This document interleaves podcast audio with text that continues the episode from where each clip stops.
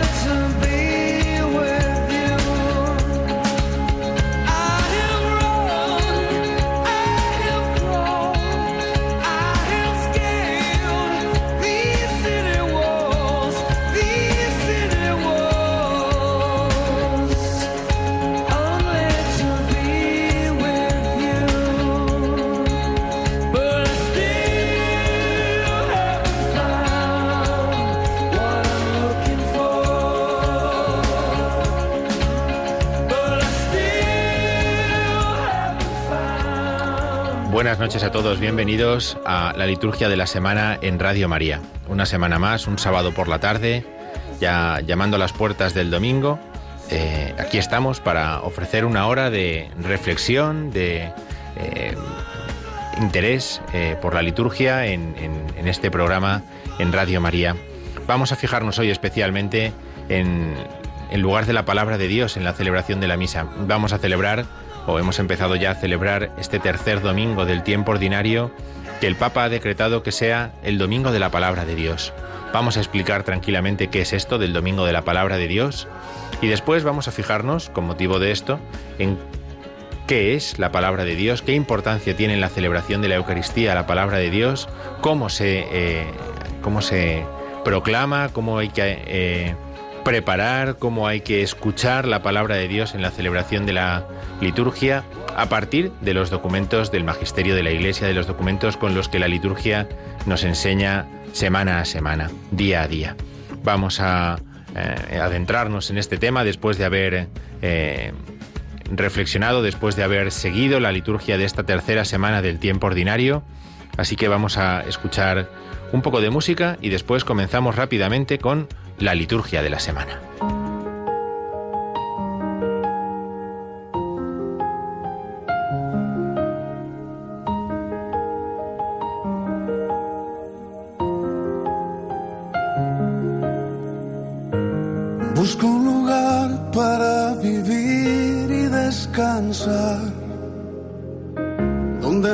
Falta ni llamar para llegar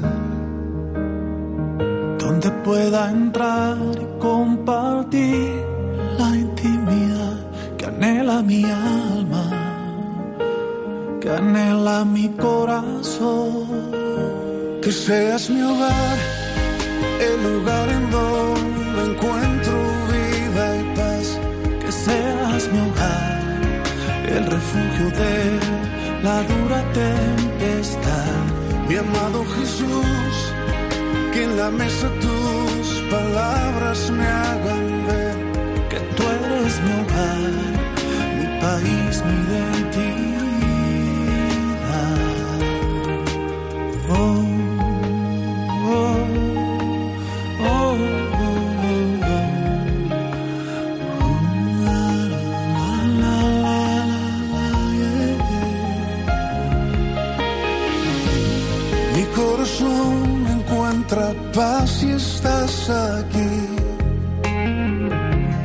Va turbando cuando estoy lejos de ti.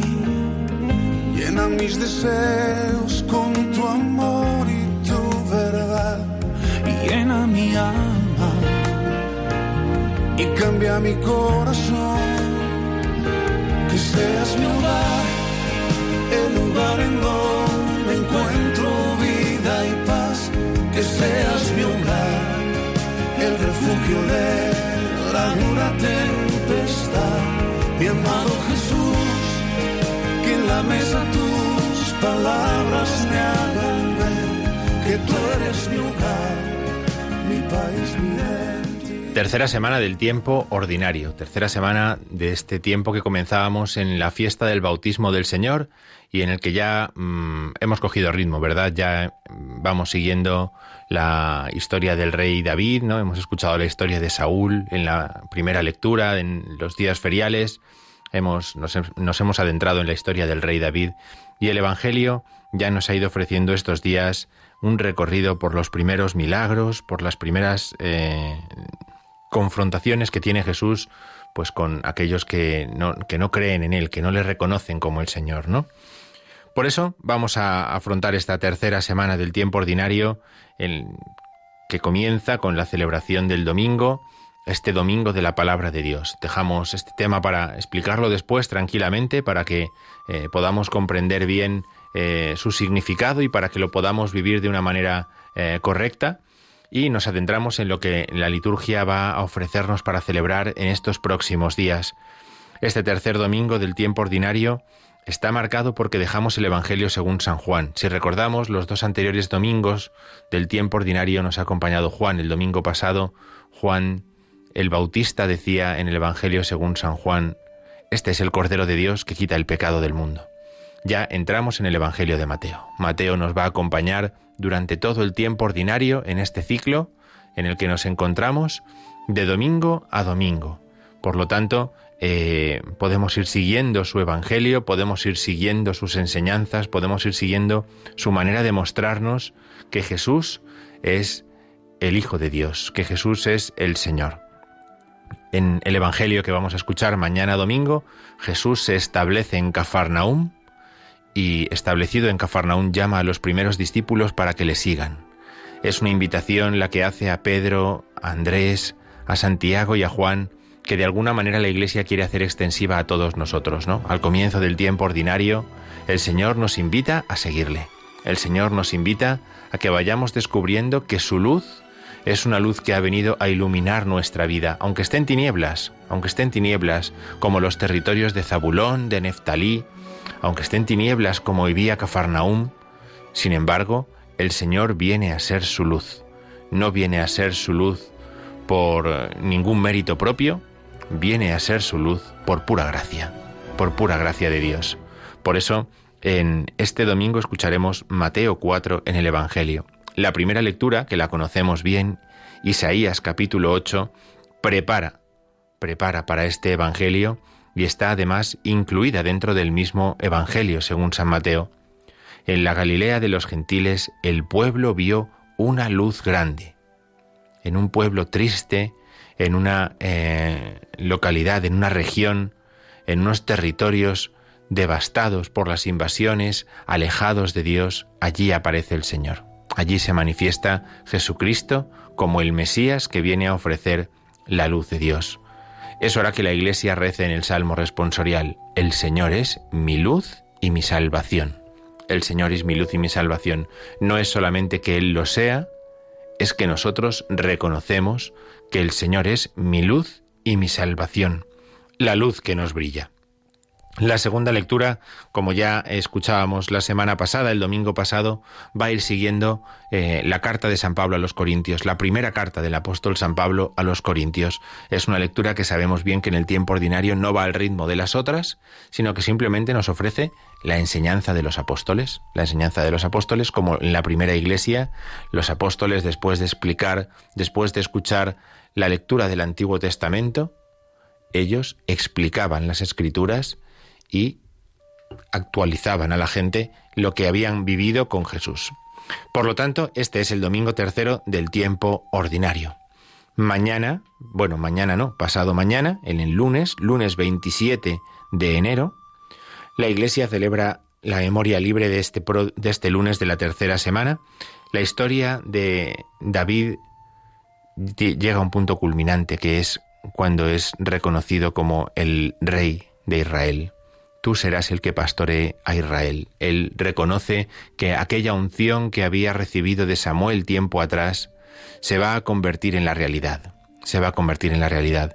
Eso lo vamos a escuchar el, el lunes en la primera lectura. El Evangelio, según San Marcos que estamos escuchando, nos muestra al Señor mm, enfrentado con Satanás. Este es su enemigo. El enemigo del Señor es Satanás. Él es el que viene a liberarnos de la esclavitud del pecado, viene a liberarnos de la esclavitud de Satanás y por lo tanto Él es el que viene a liberarnos de toda dificultad, de toda dolencia, de todo pecado.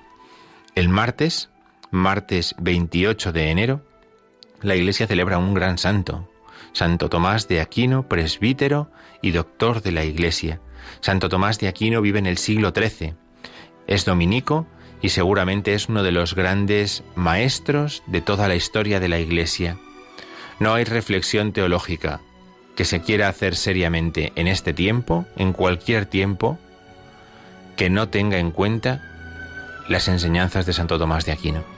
Si uno quiere verdaderamente eh, hacer una reflexión sobre cualquier tema referido a la fe, no puede pasar por alto lo que Santo Tomás de Aquino haya reflexionado, haya escrito sobre ese tema en cuestión. Es por eso muy importante eh, la, la enseñanza de este gran santo de Santo Tomás de Aquino. El miércoles, miércoles de la tercera semana del tiempo ordinario, el libro de Samuel, el segundo libro de Samuel, sigue avanzando y en él vamos a escuchar cómo David recibe una promesa, la promesa de una descendencia, la promesa de una descendencia que además se va a afianzar, se va a afianzar hasta tal punto que de su, descendencia vendrá el Mesías, de su descendencia vendrá el Señor. En el Evangelio, Marcos 4, escucharemos la parábola del sembrador, una parábola que conocemos bien. Salió el sembrador a sembrar y sembró por todos los lugares para que esa semilla que siembra, la semilla de su palabra, sea una semilla que deje fruto siempre, a veces 30, a veces 60, a veces 100. El jueves, jueves 30 de enero, será jueves de la tercera semana del tiempo ordinario. Y entonces seguiremos escuchando la historia del rey David en el segundo libro de Samuel, en los versículos del capítulo 7 que estamos escuchando. David reconoce David reconoce que el Señor de su casa no es Él, es Yahvé. David reconoce con humildad que Él no dirige los destinos de su pueblo, sino que es Yahvé el que tiene que hacerlo, y que Él es un servidor suyo. En el Evangelio de este día, el Señor nos deja un ejemplo que conocemos bien, la lámpara. La lámpara se trae para ponerla en el candelero, no para esconderla. Por eso, esa lámpara es la lámpara de la fe, una fe que se pone a la vista de todos, una fe que se eh, luce, que verdaderamente se trabaja, es una fe que verdaderamente alumbra. Pero si uno esconde la fe, entonces la lámpara no sirve para nada. Si uno guarda la fe y la esconde y no la pone en juego en la vida, entonces verdaderamente la fe que ha recibido no sirve para nada. Bien, y el viernes cerraremos el mes de enero haciendo memoria de un sacerdote eh, muy querido, muy querido, San Juan Bosco, sacerdote eh, que funda los salesianos, que es uno de los grandes maestros de la juventud, de los grandes pastores que se han preocupado por ofrecer un camino en la fe a los niños, a los jóvenes, en situaciones además muy difíciles. San Juan Bosco, el viernes 31 de enero. En la lectura del el segundo libro de Samuel escucharemos ese día la traición, la traición del rey David al Señor cuando busca a la mujer de Urías y engaña al Señor, engaña o cree que engaña al Señor. En el relato del Evangelio escucharemos la parábola de aquel que echa la semilla y duerme y descubre que esa semilla crece y da fruto abundante sin que eh, el hombre sepa cómo ha sucedido. Es el Señor el que hace que la semilla crezca y dé fruto abundante. Y el sábado cerraremos la tercera semana del tiempo ordinario, cerraremos la tercera semana del tiempo ordinario con la memoria de la Virgen María. Siempre que no hay una fiesta que lo impida, está bien que el sábado hagamos memoria de la Virgen María, que cerremos la semana haciendo memoria de la Virgen María. Ciertamente, eh, Granada celebrará la fiesta de San Cecilio, pero el resto podemos hacer memoria de la Virgen María. En las lecturas de ese día escucharemos cómo David reconoce su pecado ante el Señor. David reconoce que ha pecado con la mujer de Urías, que ha pecado enviando a Urías a morir para poder quedarse él con su mujer, y David reconoce su pecado ante Dios, pide perdón ante Dios. Por eso escucharemos el Salmo 50, el Salmo 50 en ese mismo en esa misma liturgia de la palabra. En el evangelio veremos cómo el Señor calma la tempestad en el mar. El Señor calma la tempestad, le manda callar, hacer silencio, y los discípulos se espantan, dice el Evangelio, al contemplar el poder tan grande que tiene el Señor. El Señor es realmente el creador de todo, tiene poder sobre todo lo creado. Esto es lo que vamos a escuchar en la liturgia de la semana, en esta tercera semana del tiempo ordinario Seguiremos, por lo tanto, con el segundo libro de Samuel, seguiremos con los primeros capítulos del Evangelio según San Marcos, en los que el Señor nos va mostrando cuál es su misión. Vamos a continuación a escuchar un poquito de música. Los, aficionados al cine eh, reconocerán pronto eh, la banda sonora que vamos a escuchar a continuación. Y después comenzamos a hablar de esa Aperuit Illis, Aperuit Illis, que es el nombre del motu propio con el que el Papa Francisco ha proclamado este domingo, domingo de la liturgia de la palabra, domingo de la palabra de Dios.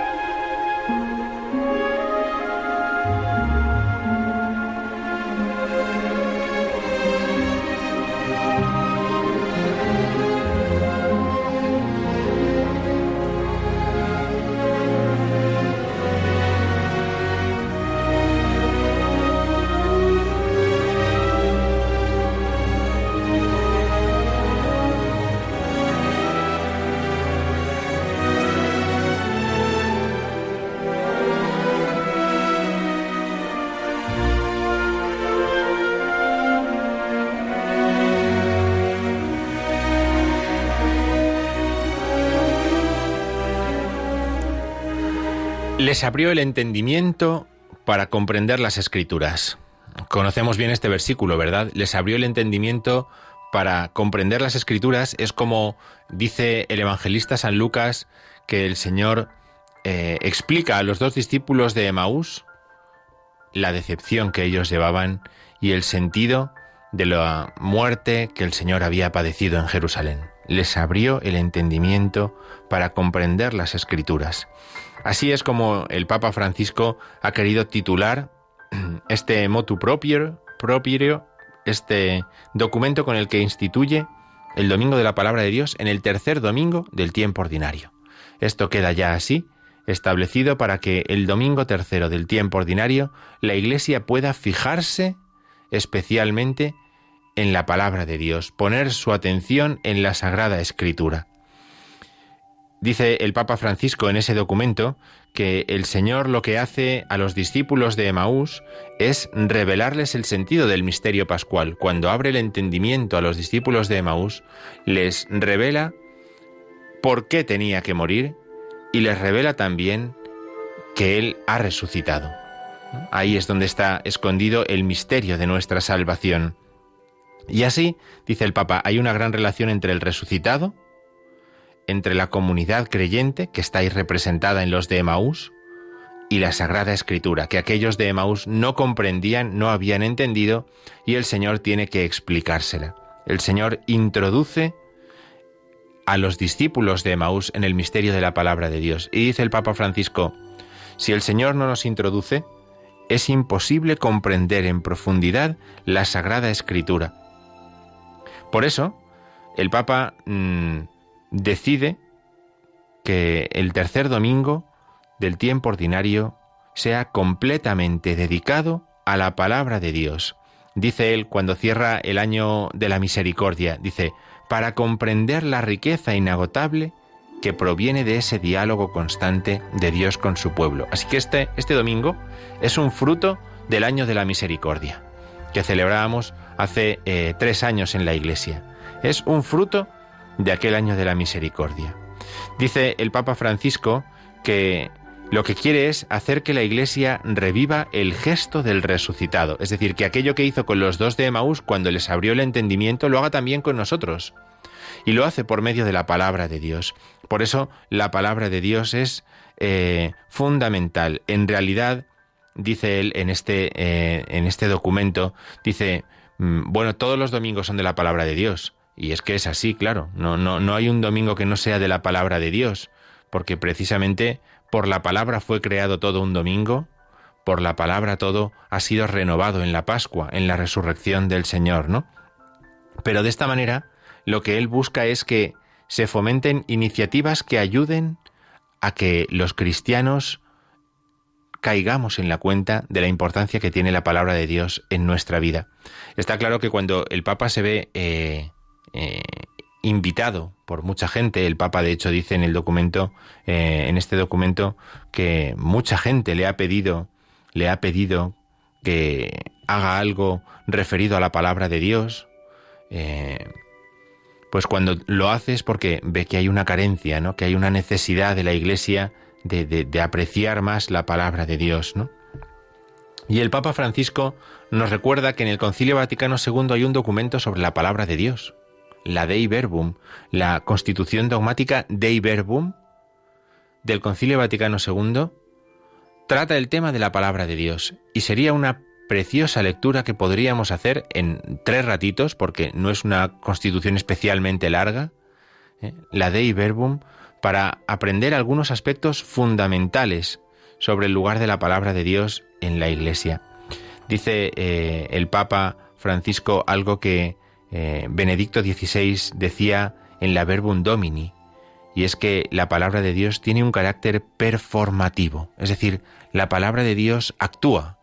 No solamente se lee, no solamente se cita, no solamente se recuerda, sino que la palabra de Dios actúa, cambia la vida de la gente, la trastoca, la transforma, la hace nueva.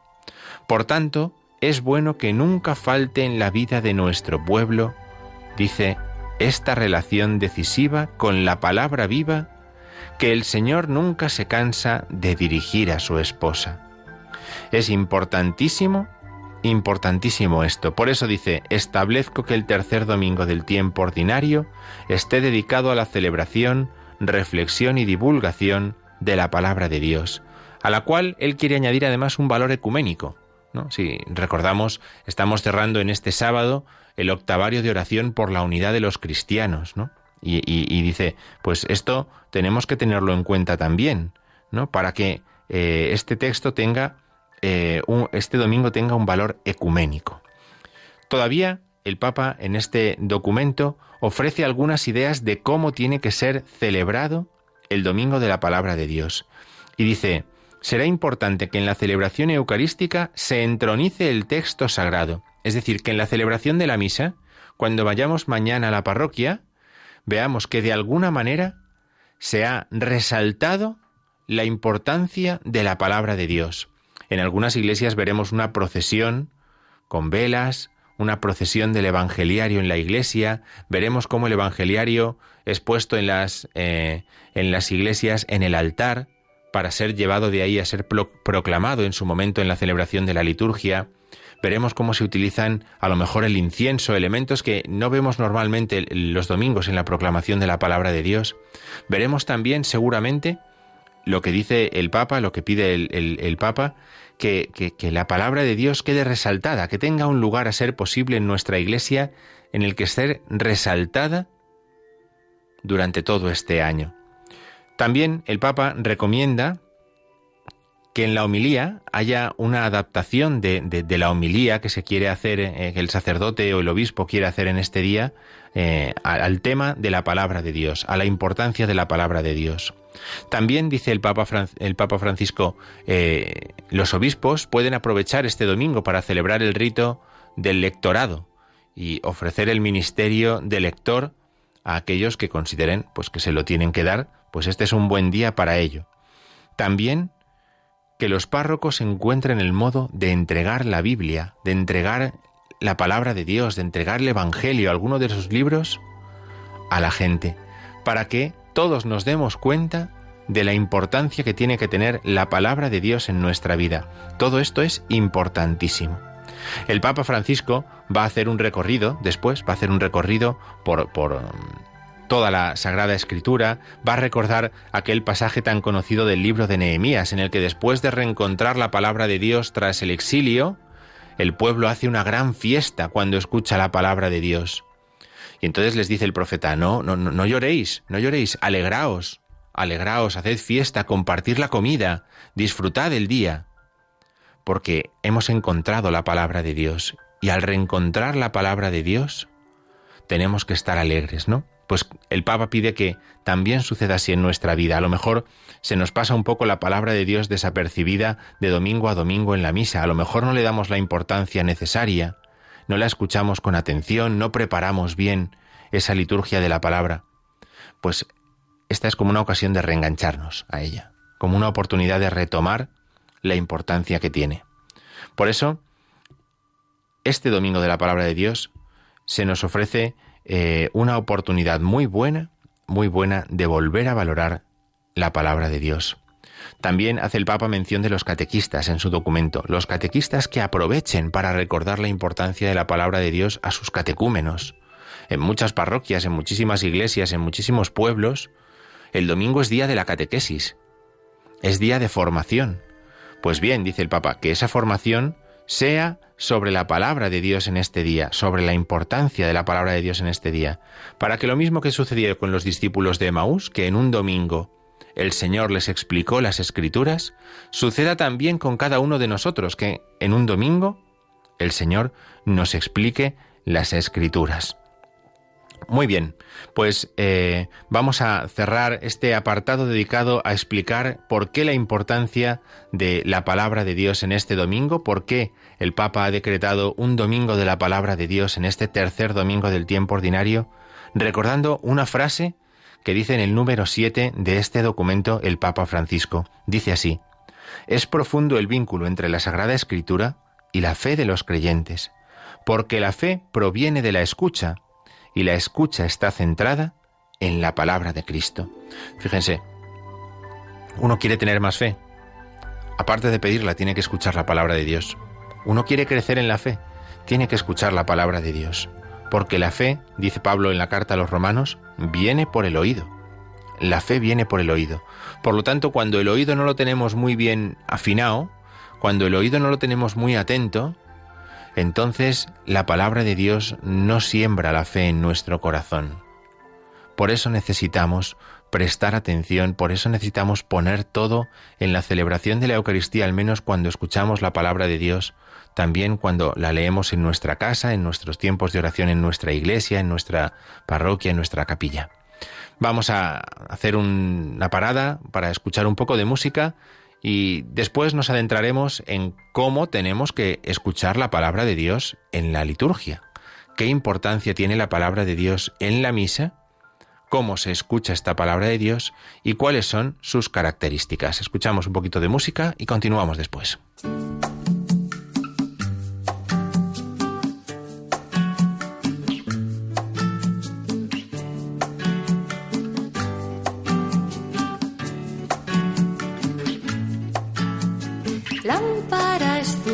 Palabra para mis pasos, luz en mi sendero. Lámpara es tu palabra para mis pasos, luz en mi sendero.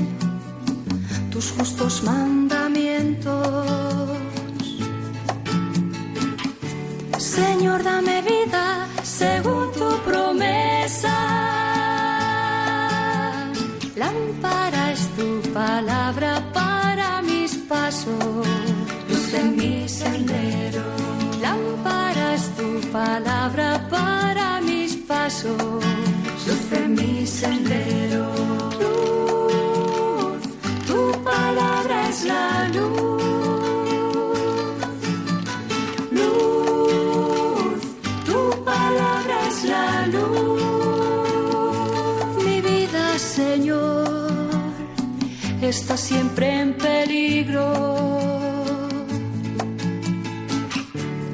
Pero no olvido tu voluntad.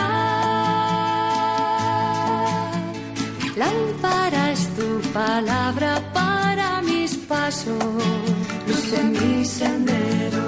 Lámpara tu palabra para mis pasos, luz en mi sendero.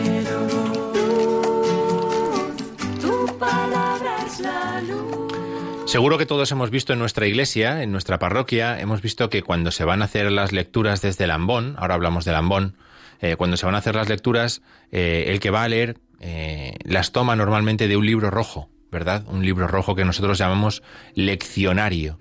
Leccionario es el libro que contiene las lecturas, ¿no? El leccionario.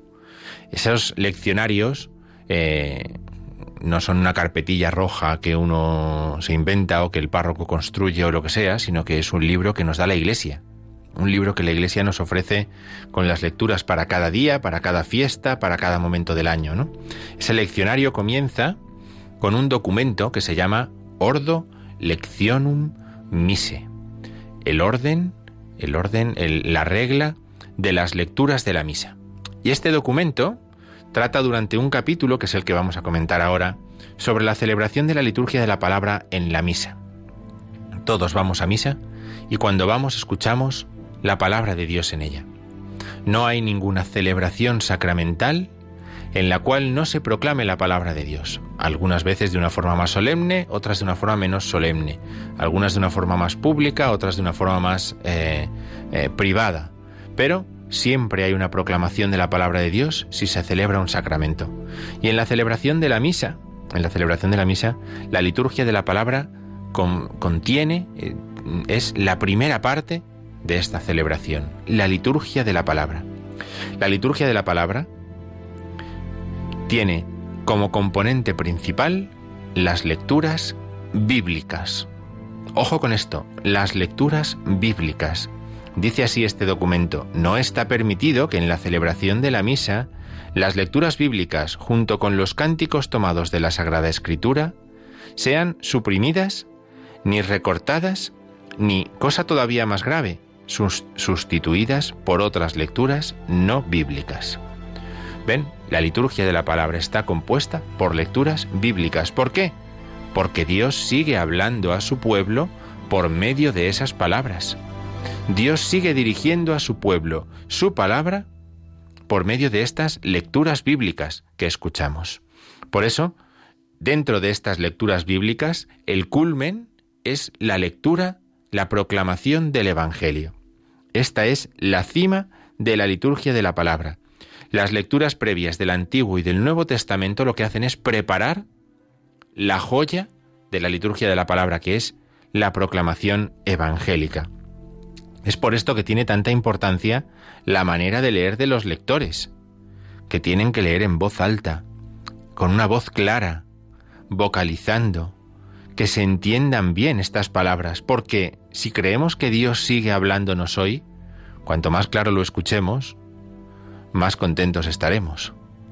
Si creemos que Dios sigue hablándonos hoy, pero no somos capaces ni, ni siquiera de entender qué es lo que está diciendo, pues entonces nos desanimaremos al no poder acoger esas palabras. Esta liturgia de la palabra, dice el documento Ordo Lectionum Mise, puede tener unas municiones breves y oportunas. Breves y oportunas. Dice, y el lugar desde el que se proclaman las lecturas ha de ser siempre el ambón. Siempre las lecturas se proclaman desde el ambón ya sean muchas lecturas o pocas lecturas, muy largas o muy cortas, una misa de niños o una misa de mm, lo que sea. Las lecturas siempre se proclaman desde el ambón. Ciertamente, nosotros sabemos que la lectura del Evangelio es especial por una serie de elementos que nos ayudan a ver eso. Primero, que hay un libro propio para el Evangelio, el Evangeliario. Después, que se pueden utilizar las velas, el incienso, que el Evangelio se proclama estando de pie, que tiene un saludo, que tiene una bendición o una oración secreta por parte del ministro que lo lee, que es un ministro ordenado, no como en las otras lecturas. Fíjense, hay una serie de signos, o por ejemplo, la señal de la cruz, que se hace sobre el libro y las tres cruces que hacemos sobre nuestra frente, boca y pecho, que nos indican que ahí hay una presencia especial del Señor. Ciertamente el Señor se hace presente en su palabra. El hecho de que el sacerdote o el diácono que han proclamado el Evangelio terminen besando el libro, besando el libro, pidiendo que sus pecados sean perdonados por esa palabra, es una manera de reconocer, de reconocer que el Señor se hace presente en ese pasaje del Evangelio, en esa proclamación del Evangelio. Fíjense, el Evangelio tan importante es que tiene, lo, decíamos antes, hasta un libro propio, el Evangeliario. A lo mejor en algunas ocasiones hemos visto en grandes fiestas en nuestras parroquias que el Evangelio no se toma del mismo libro que las lecturas, se toma de otro, no del leccionario, sino del Evangeliario, que es además el libro con el que los obispos pueden bendecir después de escuchar el Evangelio, con el Evangeliario, no con el leccionario. La bendición de los obispos, dice el misal romano, cuando termina el Evangelio, se hace con el Evangeliario, porque Cristo es el que nos bendice y la palabra de Cristo es la que está contenida en el Evangelio. El Evangelio concluye con esa palabra del Señor, Gloria a ti, Señor Jesús. Igual que el Evangelio puede ser recibido con un canto que se llama Aleluya, alabada al Señor, Aleluya, después de la proclamación del Evangelio, directamente viene la homilía. La homilía que busca explicar la palabra de Dios que se ha proclamado. Viene a acompañar esa eh, eh, lectura del Evangelio tratando de actualizar a la vida de los que participamos en la misa esa palabra que se ha proclamado y de ayudarnos a llevar una vida activa, una vida activa según la palabra que se nos ha proclamado. La liturgia de la palabra tiene además de las lecturas bíblicas, la primera, la segunda, cuando corresponda el Evangelio, un canto muy típico que es el salmo responsorial. El salmo es un canto, los salmos están hechos para ser cantados. Por lo tanto, el salmo responsorial está pensado para ser cantado. El salmo no lo hace un lector, lo hace un salmista. Las lecturas, los lectores. Los salmos, los salmistas. Por lo tanto, son distintos ministros. Y viene bien que así se vea. Cuando en nuestra parroquia la primera lectura la hace un lector y el salmo no lo hace el que ha leído la lectura, sino que lo hace otra persona que sale, que ejerce el ministerio de salmista, ya sea cantando el salmo o recitándolo si no se puede cantar, mostramos esa delicadeza de quien ha entendido que la liturgia de la palabra es un diálogo entre Dios, y su pueblo. Y el lector nos ha anunciado la palabra de Dios, y de hecho así termina su lectura. Palabra de Dios, te alabamos, Señor.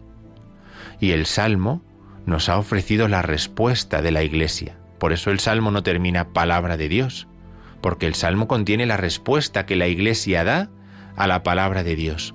Esto se entiende mejor si son dos ministros distintos los que realizan lectura y salmo. Si lo hace el mismo, nos es mucho más difícil comprender que esto sea así. Por eso el lector tiene su lectura, el salmista tiene su salmo, aunque el salmista puede hacer también, está permitido, el canto del aleluya. El aleluya es un canto, un canto alegre, un rito propio antes del Evangelio, y está pensado para ser cantado. De hecho, lo propio es que si no se va a cantar, el versículo del, aleluya no se lea, se omita, porque la, la preparación, digamos, ya la hemos hecho con la lectura y con el salmo. La liturgia de la palabra tiene tres elementos más. Uno es el silencio. Los silencios nos ayudan a meditar la palabra de Dios. No podemos empezar desde la primera lectura con prisa, corriendo, corriendo, porque la lectura es muy larga y entonces hay que correr mucho. No, sino el silencio ayuda a meditar, el silencio antes de la primera lectura, o el silencio después de la segunda lectura, o el silencio cuando termina la homilía. El silencio es una ayuda necesaria para que el Espíritu Santo actúe en nosotros. El credo, la profesión de fe, es otro elemento importante con la cual nosotros asentimos a lo que hemos escuchado en la palabra de Dios. Lo que he escuchado en el Evangelio es tan importante para mí que confieso mi fe en el credo. Y la liturgia de la palabra en la misa se cierra con la oración universal o la oración de los fieles, en la que pedimos por las necesidades de toda la Iglesia. Si las lecturas se hacen desde el ambón, las preces pueden hacerse, pueden hacerse desde el ambón, pero el saludo, el inicio y la conclusión del sacerdote a las preces se hacen desde la sede. En la sede el sacerdote dice, oremos a continuación por estas intenciones. Y el sacerdote desde la sede, desde el lugar desde el que dirige la oración, concluye también la oración de los fieles, pidiendo por Jesucristo nuestro Señor. Por eso, el ambón es el lugar que queda reservado a las lecturas, al salmo, al pregón pascual, a la homilía y a la oración de los fieles. El resto de cosas no se hacen desde el ambón. Si hay alguien que dirija los cantos, su lugar no es el ambón. Si hay alguien que hace las municiones, su lugar no es el ambón. Si hay eh, cualquier otro tipo de tarea que realizar en la celebración, su lugar no es el ambón, porque el ambón es el lugar de la palabra de Dios, con suficiente luz y con una buena megafonía para que todos podamos recibir esa palabra de Dios adecuadamente. Por último, un último, eh, un último, una última advertencia que nos hace el leccionario sobre este tema. El leccionario nos dice, el, el Ordo Lectionum Mise nos dice también, las lecturas se hacen de un libro, que es el leccionario. No se hacen de un subsidio de orden pastoral, de una hojita, no son fotocopias, ¿eh? no, no, no, no es un libro, un libro que contiene la palabra de Dios, porque el libro es un signo, es un signo de lo que tenemos en él. Por eso las lecturas no se hacen de cualquier hoja, de cualquier papel o de cualquier manera, sino siempre de un digno leccionario que contiene la palabra de Dios. Vamos a escuchar un poquito de música, vamos a escuchar un aleluya gregoriano, un aleluya gregoriano, eh, ahora que estamos, que hemos hablado de la aleluya, y continuamos hablando de la liturgia de la palabra en la misa.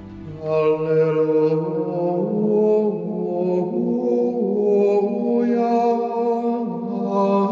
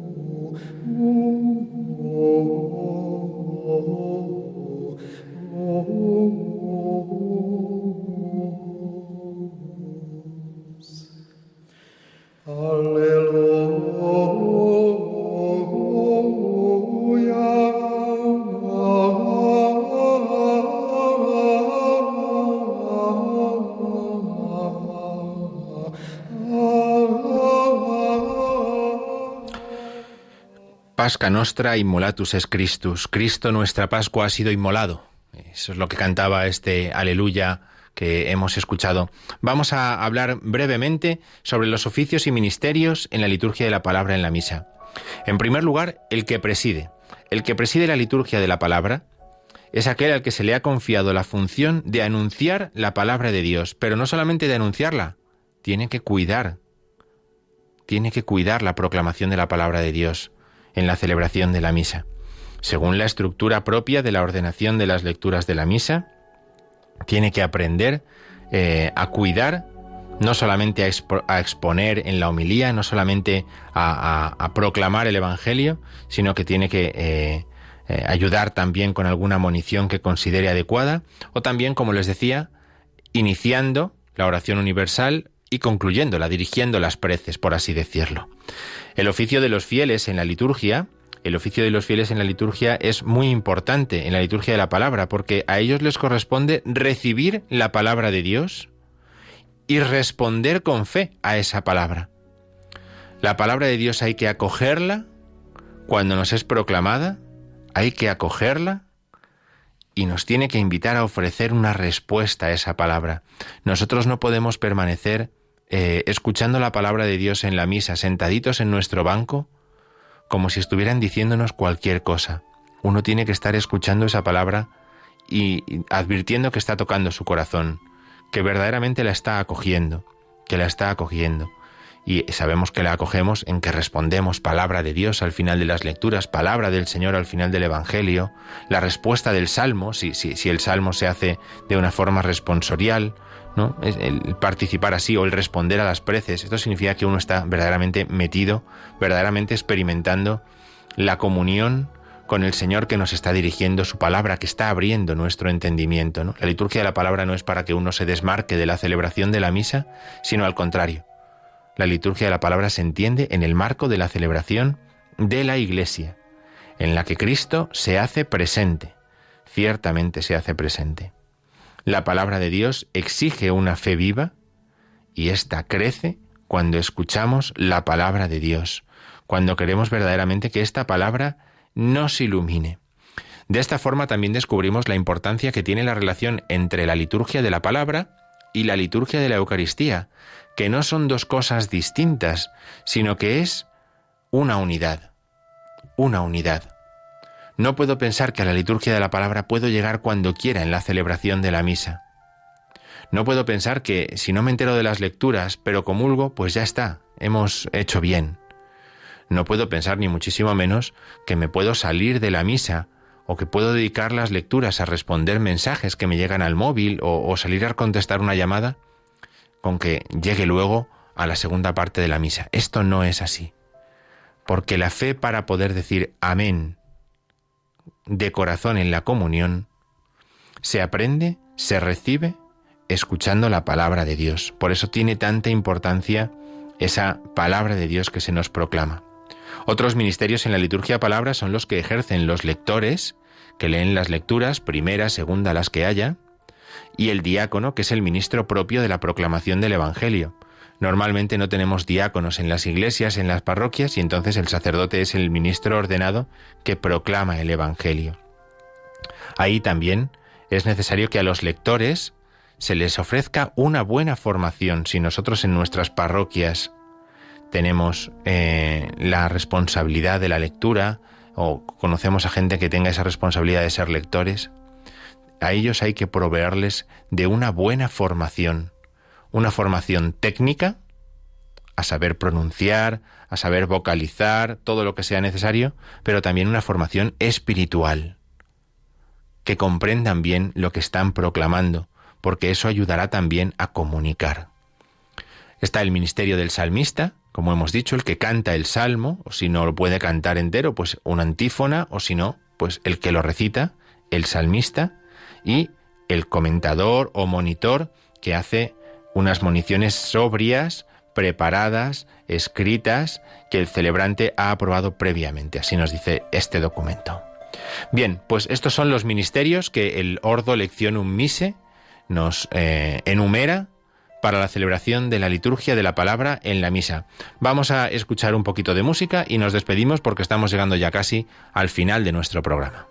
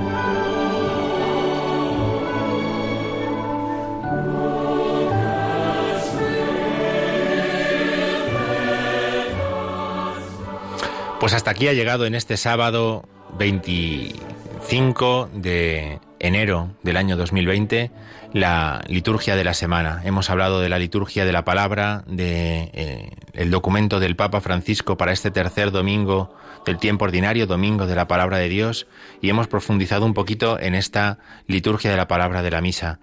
Eh, que todos podamos vivir este domingo con la profundidad con la que el Papa nos invita a hacerlo y que pues aprovechemos para dedicar un ratito en este domingo a la palabra de Dios, a leer en casa tranquilamente la palabra de Dios y no solamente a leerla, sino a saborearla, a poder escuchar lo que esa palabra deja tranquilamente en nuestro corazón. Buenas noches.